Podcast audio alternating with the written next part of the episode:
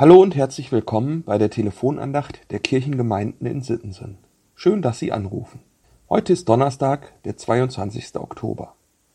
Die Losung für heute steht im Psalm 39, Vers 6 und lautet Siehe, meine Tage sind eine Handbreit bei dir, und mein Leben ist wie ein Nichts vor dir.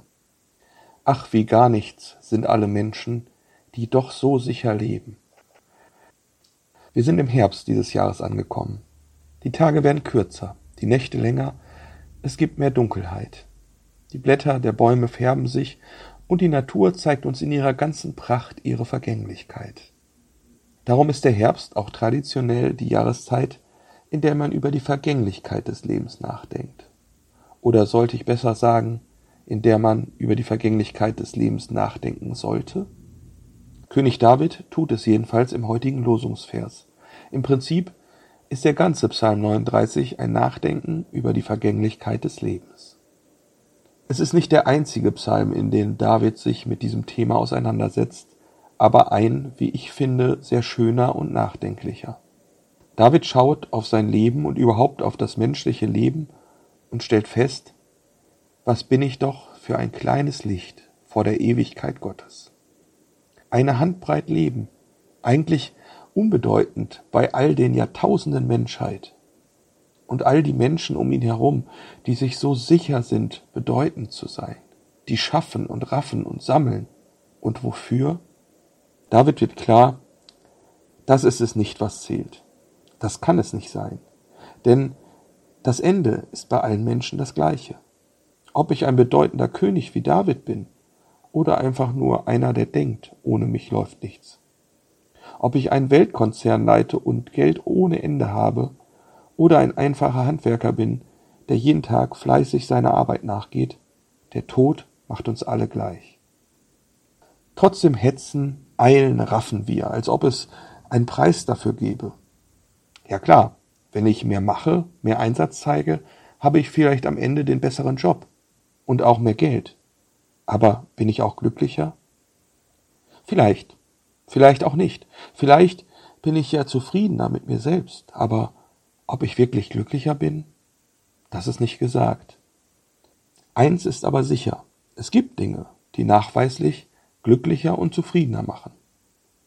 Teilen zum Beispiel. Was kann man nicht alles teilen?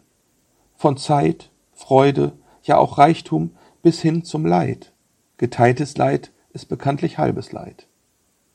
Und Singen macht glücklich genauso wie Gemeinschaft. Wir Menschen sind einfach gesellige Wesen. Und der Glaube schenkt Glück und Zufriedenheit. David fragt, was zählt vor dem Hintergrund der Vergänglichkeit des Lebens? In meiner Ausbildung waren wir mal in Kassel in einem Museum, das für die meisten Menschen wohl etwas seltsam, vielleicht sogar abschreckend wirken muss. Das Museum für Sepulkralkultur. Es ist ein Museum, was sich mit der Sterbekultur befasst, also mit allem, was mit dem Thema Tod und Endlichkeit des Lebens zu tun hat. Das ist für viele Menschen ein Tabuthema, über das man nicht so offen spricht. Aber warum eigentlich? Der Tod gehört doch zum Leben dazu. Im Museum findet man jede Menge Gegenstände aus Vergangenheit und Gegenwart, aus den verschiedenen Kulturen und Religionen, die mit dem Thema Tod zu tun haben. Wir schauten uns alles genau an und mein Blick blieb auf einem ausgestellten monumentalen Schreibtisch haften. Da lag ein Briefbeschwerer, der die Form eines Sargs hatte. Ich ging neugierig näher und las auf dem Sarg die Worte Herr, lehre uns bedenken, dass wir sterben müssen, auf dass wir klug werden. Daneben stand erklärt, dass das ein sogenanntes Memento Mori sei, eine Erinnerung daran, dass man sterblich ist. Das hat mich tatsächlich zum Nachdenken gebracht, dass Menschen sich so etwas auf den Schreibtisch stellen. Aber später dachte ich, eigentlich richtig. Denn wenn ich vor Augen habe, dass ich eines Tages, vielleicht schon bald, in die Kiste falle, dann handle ich vielleicht klüger.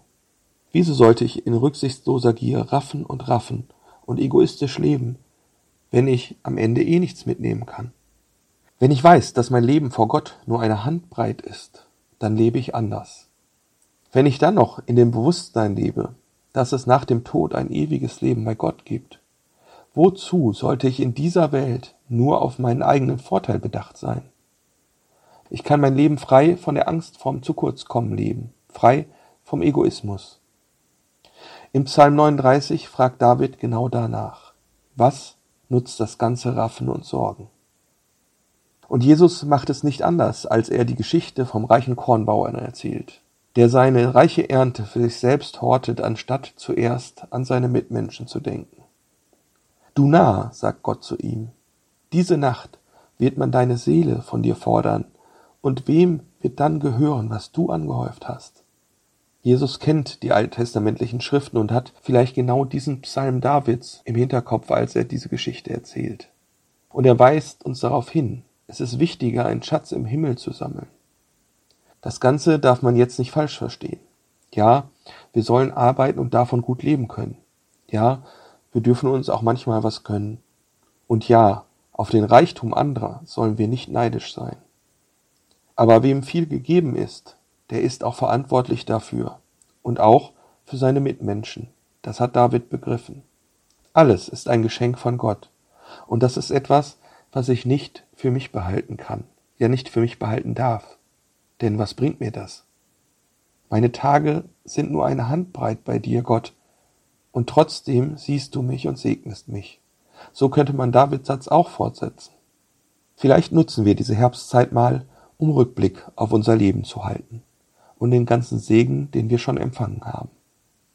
Vielleicht werden wir ja klug im Hinblick darauf, dass auch unser Leben nur eine Handbreit ist und einmal endet, und vielleicht fallen uns Dinge auf und ein, die wir gerne ändern wollen.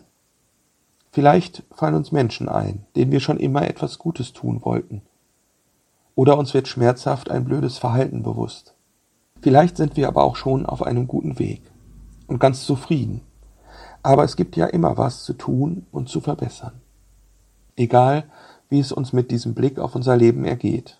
Es tut gut dabei zu wissen, ich bin nur ein kleines Licht, mein Leben ist nur eine Handbreit vor Gott, und trotzdem sieht dieser Gott mich, kleines Menschlein, und hat mich so sehr lieb, dass er mich jeden Tag aufs Neue so reich beschenkt.